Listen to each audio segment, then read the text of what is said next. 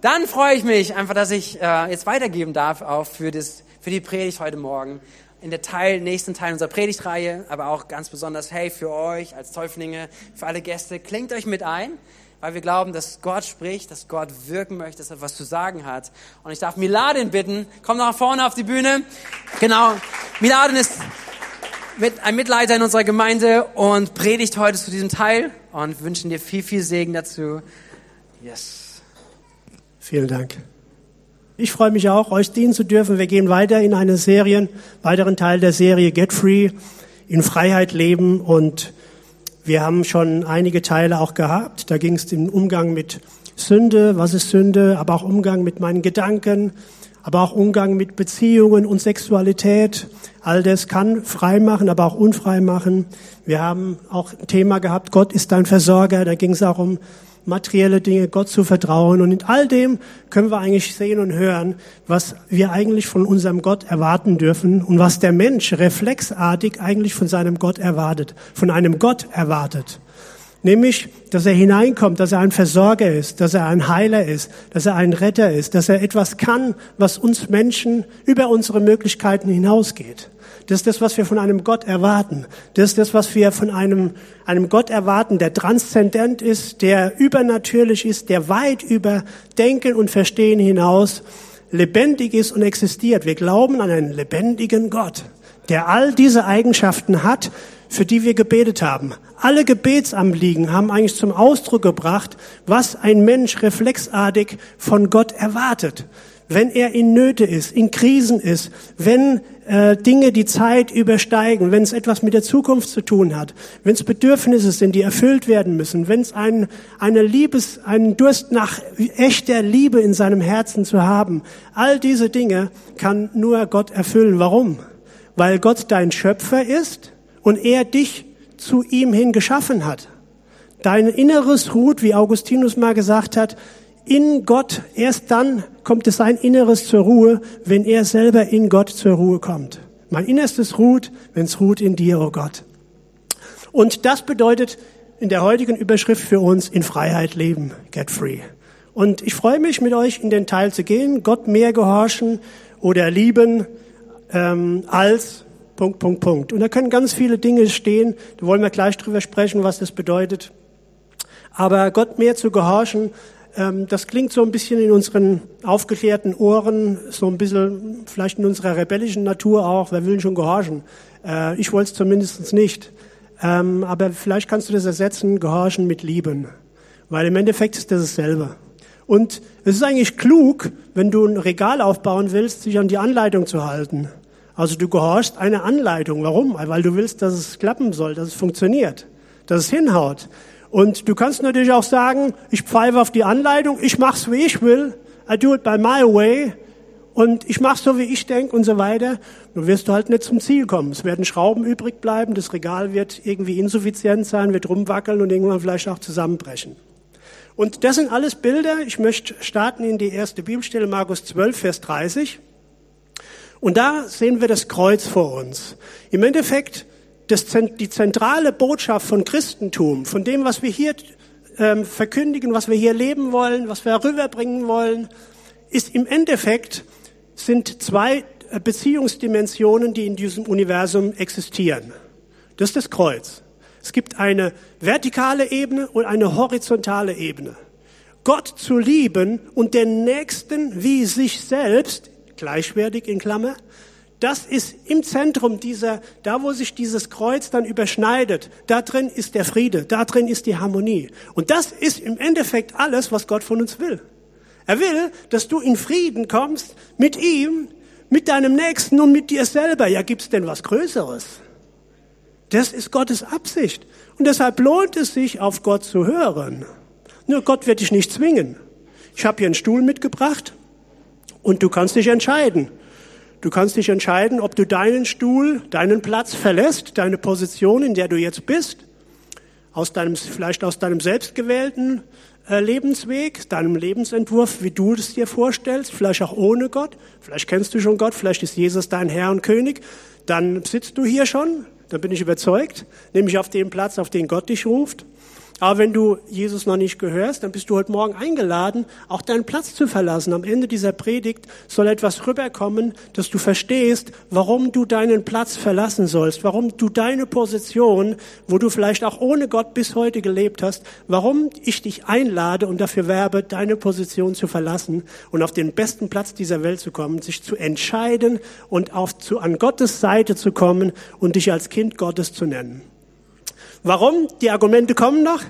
Ähm, Matthäus, Markus 12 haben wir gesagt, die erste Bibelstelle, und da steht drin im Endeffekt, du sollst Gott, den Herrn, deinen Gott lieben von ganzem Herzen, mit ganzer Hingabe, mit deinem ganzen Verstand, mit all deiner Kraft.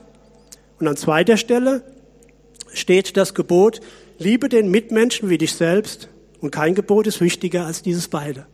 Mit anderen Worten, das ist das Zentrale die ganzen 66 Bücher der Bibel haben einen Fokus.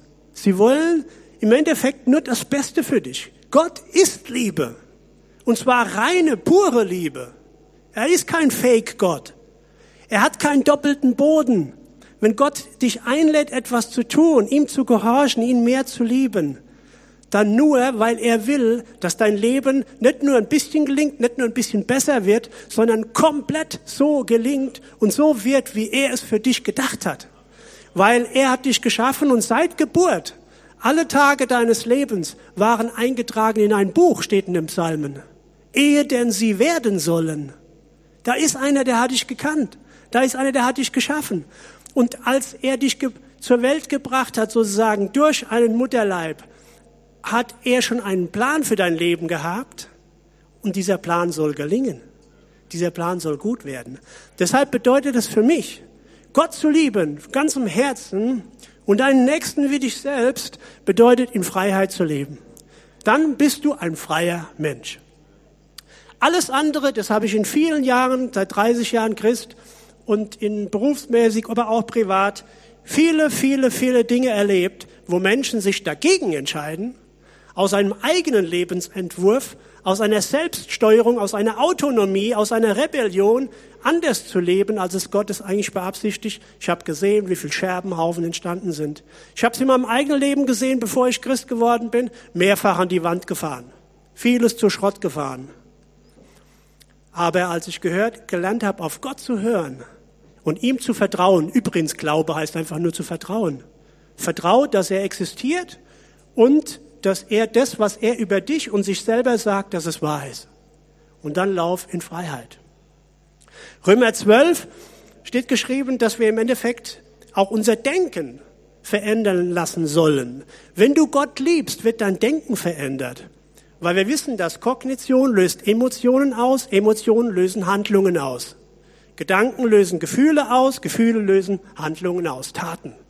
Das ist, all, das ist allgemein bekannt, auch in der Psychologie, Soziologie, überall, wo du hinguckst. Das Prinzip ist ein uraltes Prinzip, das die Schrift schon lange, schon lange beschrieben hat. Und da steht in Römer 12, Vers 2, eine Metamorphisierung, eine Transformierung der Gedanken soll stattfinden, nämlich wie, in welcher Form? Dass du lernst, jetzt auf das zu schauen, was Gott will, was ihn ehrt. Warum? Wenn du verliebt bist, dann wirst du gucken, du wirst von den Lippen ablesen, an der Körpersprache, am Zucken der Wimper wirst du drauf, wirst du ablesen, was braucht jetzt meine Geliebte? Was möchte sie? Ich will ihr diesen Gefallen tun. Ich möchte alles tun, was sie erfreut. Das ist Liebe. Habe ich auch mal gehabt. War ich 15 Jahre alt. Aber ich liebe meine Frau heute noch, nach über 30 Jahren, 33 Jahren. Und die Liebe, die sucht dem anderen zu gefallen. Die sucht das Bedürfnis des anderen zu befriedigen. Was braucht er? Wie kann ich helfen? Welche Möglichkeiten habe ich, um das dem anderen zur Verfügung zu stellen, dass der andere zufrieden ist, dass er glücklich ist? Das ist das, was Gott uns tun will. Und aus diesem, als ich das erkannt habe und empfangen habe, dass ich ein geliebtes Geschöpf bin, aber auch Kind geworden bin, ich habe mein Leben Jesus übergeben, habe ich gesagt, Jesus, ich habe es selber versucht, da war ich 19 Jahre alt. Jetzt sei du der Kapitän auf meinem Lebensschiff. Ich übergib dir mein Steuer. Guck mal, jetzt sitze ich mit fast 49 hier und sag, es war das Schönste, was es gibt, war die beste Erfahrung. Ich kann nur werben und einladen. Daran, danach bin ich wirklich ein freier Mensch geworden. Und Römer 12, Vers 2 steht genau dort, das Denken soll verändert werden, nämlich aus der Liebe heraus wirst du suchen, was ist im Endeffekt, was will Gott, was gefällt ihm, was, was, was wünscht er. Aber das wünscht er ja nicht für sich selber, er ist ja Gott von Ewigkeit. Im Endeffekt ist all das, was wir Gott wünschen und für ihn tun, im Endeffekt wird es als ein Segen auf uns selber zurückkommen. Es wird auf dich selber zurückfallen. Warum ist es so wichtig, Gott zu lieben und zu gehorchen? Ich habe, also ich hoffe, ihr habt es verstanden. Gehorchen ist nicht negativ konnotiert, sondern es ist positiv besetzt. Gehorchen heißt im Endeffekt, das zu tun, was der andere eigentlich möchte, aber der andere ist derjenige, der dich liebt und der es besser weiß. Und es ist so, dass ähm, im Endeffekt, wenn du vielleicht sagst, ja, aber das sind jetzt Dinge, wir kommen gleich zum Thema, warum aber diese, diese, woher kommt dieser Reflex vielleicht auch des eigenen Wegs oder des, warum muss ich meine Position vielleicht auch mal verlassen? Irgendwann muss ich mich in meinem Leben entscheiden, meinen Stuhl zu räumen und zu sagen, ich nehme die Einladung an, ich nehme an Gottes Seite Platz und werde einfach sein Kind. Warum, warum ist das so? Und ähm, Im Bild gesprochen lädt uns äh, 1. Mose Genesis dazu ein, ein Prinzip, ein geistliches Prinzip zu verstehen. Gott hat gesagt, im Endeffekt war der Mensch frei. Ursprünglich war er frei, aber er ist nicht frei geblieben. Er, er geriet unter eine Bindung. Ursprünglich hat er Gemeinschaft mit Gott, aber dann hat er sich selber herauskatapultiert aus der Gemeinschaft mit Gott also outside of Eden. Und was ist denn dem vorausgegangen? Es gab eine Entscheidung. Und so ist es, Gott hat uns mit Würde geschaffen, in seinem Bild, das heißt auf Augenhöhe. Der Mensch konnte sich entscheiden, so wie Liebe, für Liebe musst du dich entscheiden. Keiner kann dich zwingen zu lieben. Aber du kannst dich dafür entscheiden und Gefühle werden folgen. Und so steht ja immer wieder drin, du sollst Gott deinen Herrn lieben, das haben wir gelesen. Das ist irgendwie in der Form ein Imperativ. Aber es ist eine Entscheidung, aber auch die Gefühle und all das andere wird danach kommen, wenn du dich dafür entscheidest. Und Gott hat dem Menschen eine Entscheidung gelassen. Der Mensch hat sich entschieden, von einem Baum der Erkenntnis, das war eine Mischung von Gut und Böse, zu eben sich dafür zu entscheiden und davon zu nehmen, von dessen Frucht. Das sind alles Bilder, die im Endeffekt nicht eins zu eins für mich so übertragbar sind. Aber sie stellen ein Prinzip klar. Und der Mensch hat praktisch gewählt. Und zwar einen Baum der Erkenntnis von Gut und Böse. Im Endeffekt wollte er in der Moralethik wollte er unabhängig handeln von Gott. Er hat gesagt, hier, ich mache, was ich will. Ich will selber entscheiden. Er hat sich aus, herauskatapultiert aus einer Gemeinschaft und Bindung mit Gott, mit dem Leben, herauskatapultiert in die Autonomie. Und das ist das, was in uns Menschen alle drin ist, die größtmögliche Unabhängigkeit. Vom, vom Kleinkind, das dir die Hand wegschlägt und sagt, ich kann alleine gehen. Oder wenn es was nicht will, ein trotziges Schreien und Stampfen auf dem Boden. Da denkst du, ja, sag mal, wo hast du den Zorn da überhaupt her? So habe ich dich aber nicht geboren. Könnte die Mutter sagen, der kann mit ein, zwei Jahren, kann der schon so ein Zorniger sein? Wo hat denn der das her? Ja, das hat er in sich. Wir haben diese Natur in uns. Und zwar wurde das transgenerational, wurde es durchgegeben.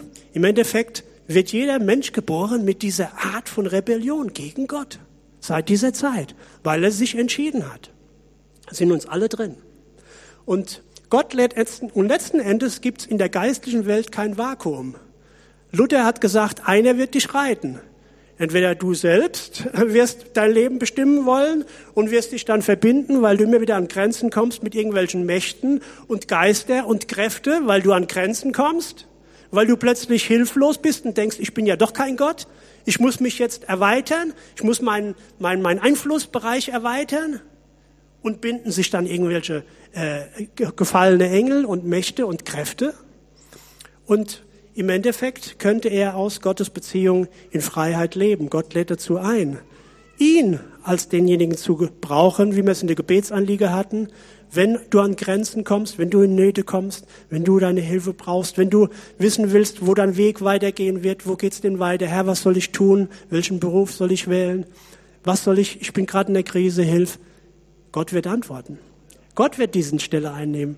Aber der Mensch muss sich im Endeffekt wieder, so wie er sich dagegen entschieden hat, so muss er sich eines Tages entscheiden, auch diesen Platz Gott sagt, ich habe hier einen leeren Stuhl und dieser leere Stuhl ist, ein, ist symbolisch im Endeffekt, der hat so viel Platz, dass die ganze Menschheit hier sitzen könnte.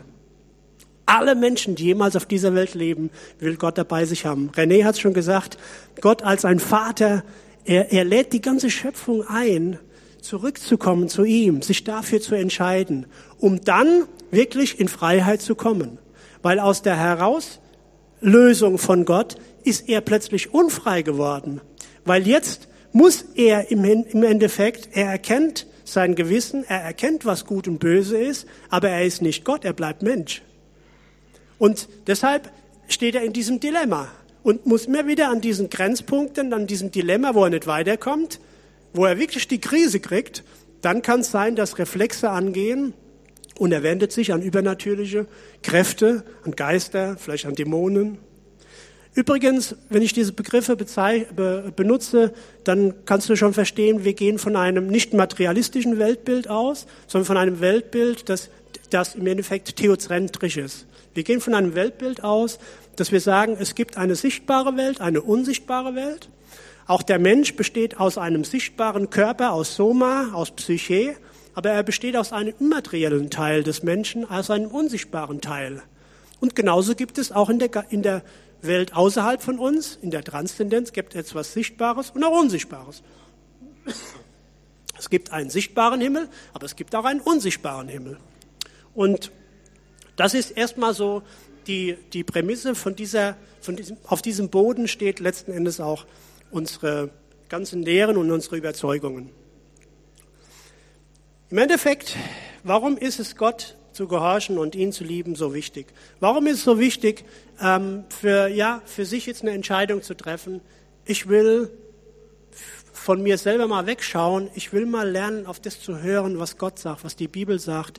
Ich will Dinge mal gehen. Ich will mal einen neuen Weg gehen. Und diejenigen, die Gotteskinder sind, die vielleicht Jesus schon nachfolgen, die sagen, und ich will es umso lieber tun. Und ich will wissen, dass all das, was Gott sagt, ist kein Zwang, sondern es ist im Endeffekt wie nur eine Anleitung zum Bau eines Regals. Du kannst drauf hören, dann wird es gelingen. Wenn's nicht, wenn du nicht drauf hörst, dann kann es sein, dass es zusammenkracht. Also wenn dein Leben ein, ein, ein, im Endeffekt eine ein Vollkatastrophe werden soll, dann mach so, wie du denkst. Aber es wird nichts dabei rauskommen. Die Einladung ist, dass dein Leben gelingt, dass du erfüllt bist und in Freiheit lebst. Das ist unsere Einladung als Kirche, jetzt auch in diesem fünften Teil. Warum ist wichtig, so wichtig, Gott zu lieben? Weil das Lieben bedeutet, wie René es schon erklärt hat, ein Zusammenkleben. Es ist wie, er hat zwei Blätter genommen, hat die zusammengeklebt und Liebe bedeutet, ich übernehme auch die Identität des anderen. Ich werde ein Teil des anderen.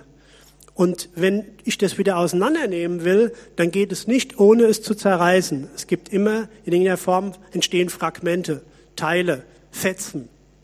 Es wird nicht mehr dasselbe sein. Und deshalb überleg gut, wem du dich hingibst wen du lernst zu lieben, wen du lernst, es zu wertschätzen und zu gehorchen, in Anführungsstrichen. Weil im Endeffekt ist es so, du kannst konstruktive und destruktive äh, Folgen äh, erleben, oder es wird konstruktive oder destruktive Folgen haben, nämlich die konstruktive, die Liebe zu Gott und zu seinem Wort, eben das Kreuz, Gott lieben, den Nächsten wie sich selbst, bedeutet, übrigens, da ist auch die Selbstannahme drin, das ist auch wichtig, genauso viel wie den Nächsten. Und das zu tun bedeutet, in Freiheit zu gehen. Es fördert deine Freiheit. Aber es nicht zu tun, heißt im Endeffekt in der, in der Unfreiheit, in dem Eigenwillen, weiter einfach seinen Stiefel durchzufahren und sagen, interessiert mich alles nicht, was der erzählt. Ich mach, interessiert mich nicht, was Gott in die Bibel sagt. Ich mache mein eigenes Ding. Dann bedeutet es, eine destruktive Kraft in seinem Leben zu erfahren. Zerstörerische Kräfte, Süchte, Abhängigkeiten, Bindungen, schwerste, ähm, schwerste Erfahrungen mit, ähm, mit, mit geistlichen Mächten und so weiter. Ich werde gleich noch was davon erzählen, was ich selber auch, auch begleitet habe. Römer 5, Vers 6 steht geschrieben, nochmal vielleicht als Bibelstelle, warum das so wichtig ist, ähm, das nochmal zu erklären. Ähm, warum wir im Endeffekt sagen, wir laden ein, Gott zu lieben, ihm nachzufolgen. Wir haben das von Natur aus nicht, sondern in uns ist eine Natur, die im Endeffekt feindlich Gott gegenüber ist. Aber Gott hat seine Feinde geliebt. Und er hat uns geliebt und hat sein Leben für uns gegeben durch Jesus Christus, der am Kreuz für unsere Sünden starb, als wir noch seine Feinde waren. Als wir noch gegen ihn waren, hat er uns schon geliebt. Und im Endeffekt zeigt es aber, da steht drin, als wir noch im Endeffekt gottlos waren, als wir ihm noch den Rücken gekehrt haben. Das ist unsere Position, outside of Eden, weg von Gott. Aber er lädt ein, komm zurück, komm zurück. Die Folge davon, wenn wir Gott lieben, heißt im Endeffekt, äh, Römer 6, 19 bis, bis 22, dass wir im Endeffekt brauchbar werden für Gott. Wir werden nicht nur frei werden, ich bin frei geworden. Ich bin von vielem frei geworden. Ich bin von vielen Gebundenheiten und Süchten frei geworden, aber auch frei von mir selber. Das war immer meine größte Bitte und mein größtes Gebet. Wie der Brian Welch singt in einem Lied, Self, uh, save me from myself. Das hat er gebrüllt in das Mikrofon. Die würden sagen, das ist doch kein christliches Lied. Doch, der schreit aus der Tiefe seiner Seele, weil ich weiß, wo der herkommt. Das war ein Bassist von der Gruppe Korn. Der ist Christ geworden. Das, der weiß, was es heißt, gebunden zu sein von, von äh, Mächten und Kräften und so weiter. Aber der ist Christ geworden. Jesus hat ihn frei gemacht. Und er hat, sein einziges Gebet war, Gott bewahre du mich nur von mir selber. Und das ist auch mein zentrales Gebet. Gott, das ist mir am allerwichtigste, weil ich kann dir am, am allermeisten kann ich dir einen Strich durch die Rechnung machen. Und wenn ich irgendwas mache, dann wird's nichts. Und im Endeffekt Gott zu lieben, die Folge davon heißt, du bist brauchbar, du bist nicht nur frei, sondern du bist sogar jetzt sein Mitarbeiter. Er hat gesagt, hey, ich nehme dich sogar in mein Team, du bist in meiner Mannschaft, du wirst jetzt mit mir, wirst du jetzt im Endeffekt in diesen, in dieses Spiel hineingehen, du wirst mit mir eine treibende Kraft sein. Wir werden das Reich der Finsternis zurückdrängen. Wir werden das Reich des Lichts nach vorne bringen und keiner wird es aufhalten können.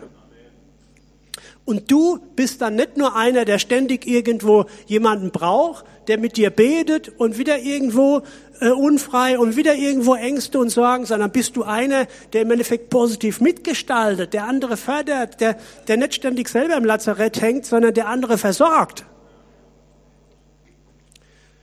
Und ich habe es schon erwähnt, wer da was steckt hinter diesem Widerstand gegen Gottes Reden, gegen Gottes Wille, Gott zu gehorchen, Gott zu lieben. Das ist unsere Natur. Übrigens ist es die Definition von Sünde. Sünde heißt ja im Endeffekt Zielverfehlung. René hat sie auch schon erwähnt. Von Hamatia beim Bogenschießen, du verfehlst das Ziel. Das heißt, ich habe voll Nebel dran geschossen. Das ist eigentlich nichts anderes als das Wort Sünde. Und diese Sünde, diese äh, Sünde wird definiert in 1. Johannes 3, Vers 4, zeigt ein bisschen den Kern. Wir haben eine Gesetzlosigkeit, eine Rebellion und Auflehnung gegen Gottes Willen und Lebensentwurf in uns drin. Jeder, auch der brävste, auch der angepassteste Mensch, wo du sagst, ach, der kann doch keine Fliege was zu Leide tun. Der hat in sich selber genau das rebellige Wesen. Bring dir bloß mal an den Punkt, wo er sagt, nee, das will ich nicht, bleibst trotzdem dran. Ich habe doch gesagt, ich will das nicht, du bleibst trotzdem dran. Jetzt werde ich aber sauer. Ja, genau. Du kannst auch sauer werden. Jeder von uns hat im Endeffekt diesen, einen gewissen Punkt, wo er sagt Nein. Und wenn du da weitergehst, dann wird er zornig und wütend und im Endeffekt destruktiv und zieht alle Register. Ja, ich will jetzt kurz an den Punkt kommen, der mir heute Morgen eigentlich einer der wichtigsten ist. Ich will ähm, kurze, zwei Beispiele mal erwähnen, wo ich selber erlebt habe, und das ist ja auch ein bisschen mein Auftrag heute Morgen bei Get Free in Freiheit leben, auch zum Thema Okkultismus, zum Thema ähm, auch Süchte, zum Thema Satanismus und so weiter auch kurz was zu sagen. Vielleicht sitzen viele ähm, Kant-Anhänger hier, die sagen, wir sind aufgeklärt, alles Blödsinn, das ist, äh, gibt es gar nicht, wir haben materialistisches Weltbild, Geister, Dämonen, Götzen und so weiter. Das sind alles nur Projektionen, ähm, ein Feuerwerk der Synapsen und so weiter und so fort. Erklären das alles biochemisch und neurologisch und, und neurobiologisch. Okay, dann kann ich dir nicht helfen. Ich sag, bis zu einem gewissen Punkt gebe ich dir recht. Nicht alles, was irgendwie komisch ist oder Krankheiten, auch äh, Psychosen und so weiter. Nicht alles ist irgendwie dämonisch oder aus, aus einer Geisterwelt herrührend oder dämonisch belastend und so weiter. Vieles sind einfach durch die Vererbung mitgegeben worden. Es gibt genetische Dispositionen, die bringst du einfach mit. Schwachstellen, mit einem anderen Wort. Der eine hat eine Schwachstelle im Hinblick durch seine Art, äh, durch sein Temperament, zum Beispiel neurozistisches Temperament, neigt dazu sehr, also stark Introvertierten, die es immer ganz genau haben wollen, die neigen schnell auch dazu, auch schnell mal neurozistisch zu werden, auch schnell mal im Endeffekt auch mal durchzudrehen, Psychosen zu bekommen. Also manches hängt einfach von deinem Temperament ab, manches hängt einfach auch davon ab, dass du in den Genen was mitbekommen hast. Wir sehen zum Beispiel Depressionen und Psychosen werden manchmal auch transgenerational durch die Vererbung weitergegeben. Und das hat erstmal gar nichts mit irgendwelchen Geistern zu tun. Du kannst manchmal durch Anpassungsstörungen, zum Beispiel durch Verlust von Menschen und so weiter, kannst du plötzlich wie in eine Situation von Psychosen kommen. Das kann alles passieren. Ich sag, und das ist oft der Fall. Aber es gibt Phänomene, man nennt sie auch parapsychologische Phänomene, die man eben nicht erklären kann, wo auch keine Medikamente helfen, wo du weißt, okay, da ist jetzt eine andere Ebene und das ist eine Ebene, die wir nicht sehen, die wir aber als Christen glauben, dass sie existiert. Das ist die Ebene des Geistes und der Ebene von Geistern und Mächten.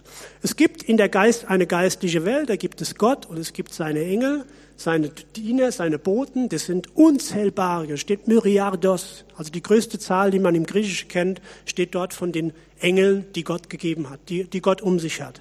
Es gibt sogar Engelscheraschien, Engelstrukturen, Cherubim, Seraphim. Es gibt äh, Geister äh, vor dem, es gibt lebendige Wesen, die so genannt werden. Also Unterscheidungen in unterschiedlichster Form, die jetzt nicht unser Thema sind.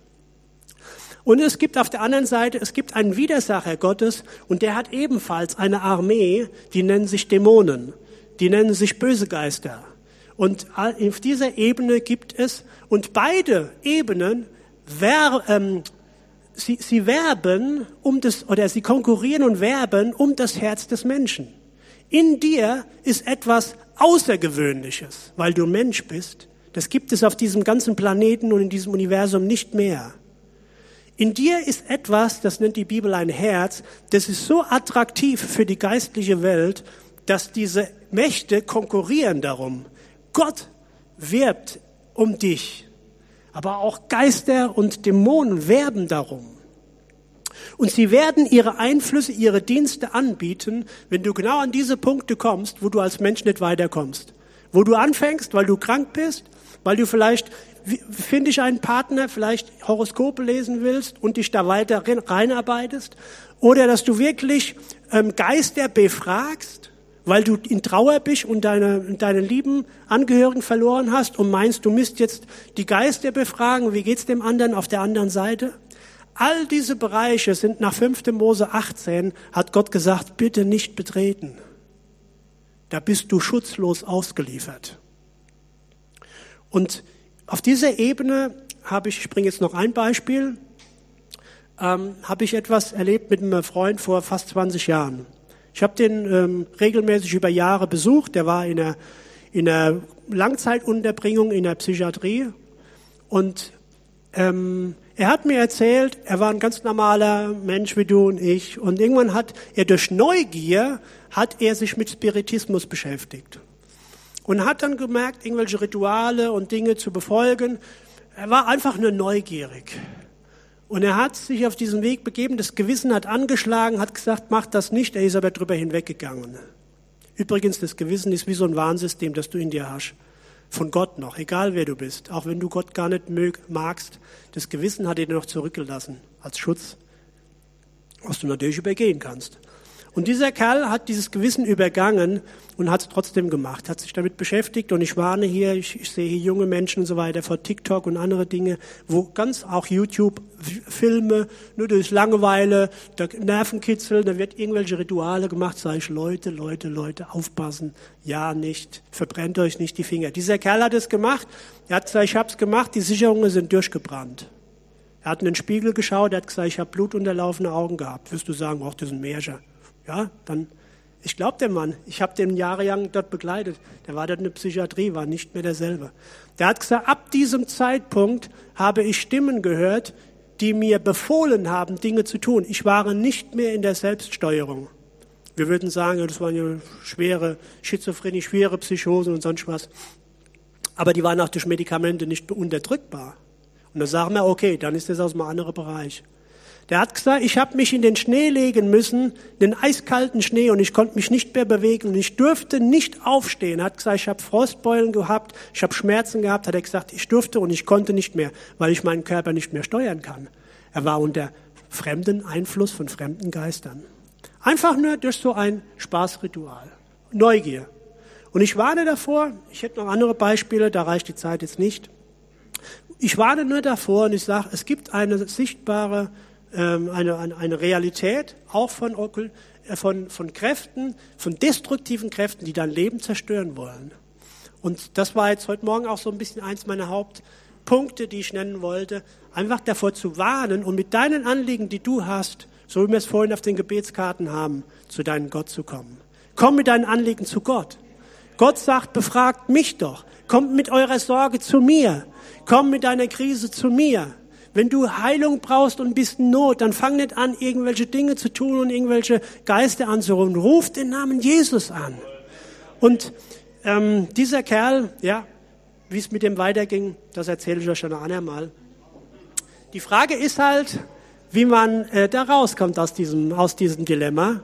Und im Endeffekt, ich rufe den an. Vielleicht gibt es eine Fortsetzung. Äh, erkennen und bekennen. Also im Endeffekt, wie man es auch, so würde ich es auch, äh, wenn wir sagen, wenn du prozesshaftes Denken aus der Medizin kennst, da geht es erstmal erkennen, bekennen und dann neu handeln. Gibt es eine Neustrukturierung. Erkennen und bekennen, das gibt so ein Rattenmüllprinzip. Äh, es gibt, äh, Jesus hat gesagt, da wo das Aas ist, das sind die Geier. Im Endeffekt räumen den ganzen Müll raus, der so anziehend ist. Ich habe gesagt, in dir ist etwas sehr Attraktives für die geistliche Welt. Und da ist Müll drin und deshalb zieht es diese Ratten an.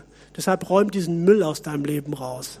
Bring ihn zum Kreuz. Sag Jesus, ich habe davon heute Morgen gehört, ich mache das jetzt einfach mal. Du wirst merken, was passiert. Du wirst frei werden. Räum den Müll raus.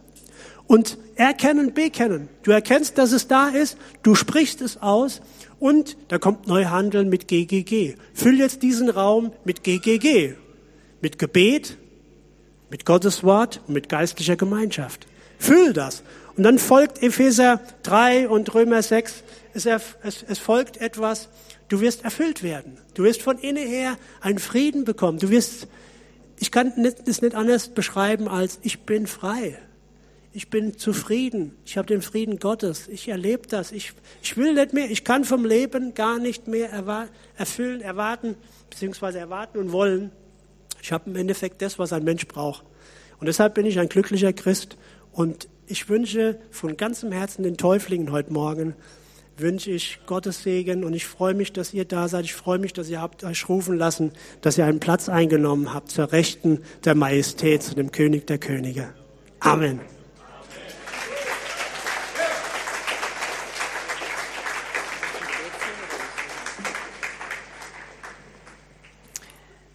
Vielen Dank, Miladin, für dieses mit hineinnehmen, auch in dieses Bild hinein. Und ich finde, dieser Stuhl, lass mal ganz kurz hier stehen noch, aber dieses, dieses, dieser Stuhl ist ja diese Einladung, die wir einfach auch heute ganz bewusst aussprechen möchten. Und äh, das Lobpreisteam nimmt uns noch in ein Lied rein, danach kommen wir auch zu, zu euch, auch zu dem, was, ähm, was Gott in eurem Leben getan hat und einfach wir wollen für euch beten. Aber diese Einladung ist da, die für jeden Menschen gilt. Durch die Einladung laufe ich in meinem Leben meinen eigenen Weg, auch mit meinen ganzen Fragen, mit meinen Herausforderungen, meinen Problemen. Oder verstehe ich, dass Freiheit zu entdecken ist, wenn ich sage, Gott, das ist das Größte in meinem Leben, Gott zu lieben. Von ganzem Herzen. Ich möchte einen Moment geben, einfach auch im Gebet. Lad uns ein, dass wir einmal kurz die Augen schließen, einfach um Ruhe auch hier in diesem Raum zu haben, einfach für sich zu sein.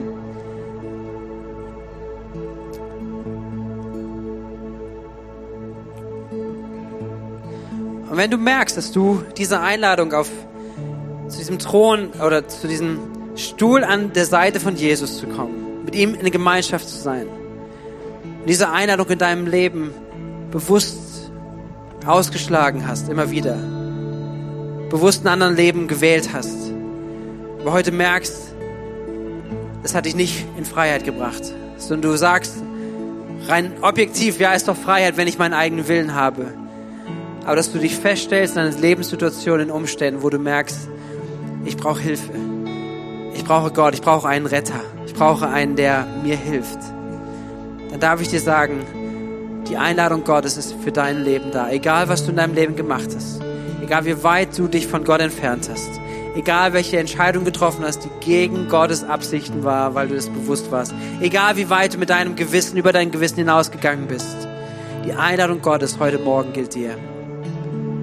Du bist eingeladen, an seinen Tisch zu kommen. Du bist eingeladen, zu ihm zu kommen. Wenn du das machen möchtest heute Morgen, dann lade ich dich ein, persönlich das als ein Gebet auszusprechen und zu sagen, Jesus, danke für deine Einladung. Ich möchte an deinen Tisch kommen. Ich möchte das umsetzen, was wir heute gehört haben. Ich möchte dich, zu, dich lieben. Mit ganzen Kraft, im ganzen Sein, mit allem, was ich bin.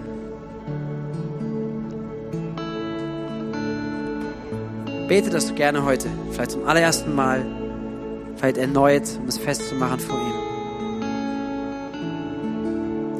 Und wenn wir das tun, lade ich uns ein, dass wir Gott nochmal Ehre geben in diesem Lied, seine Größe, seine Güte anschauen.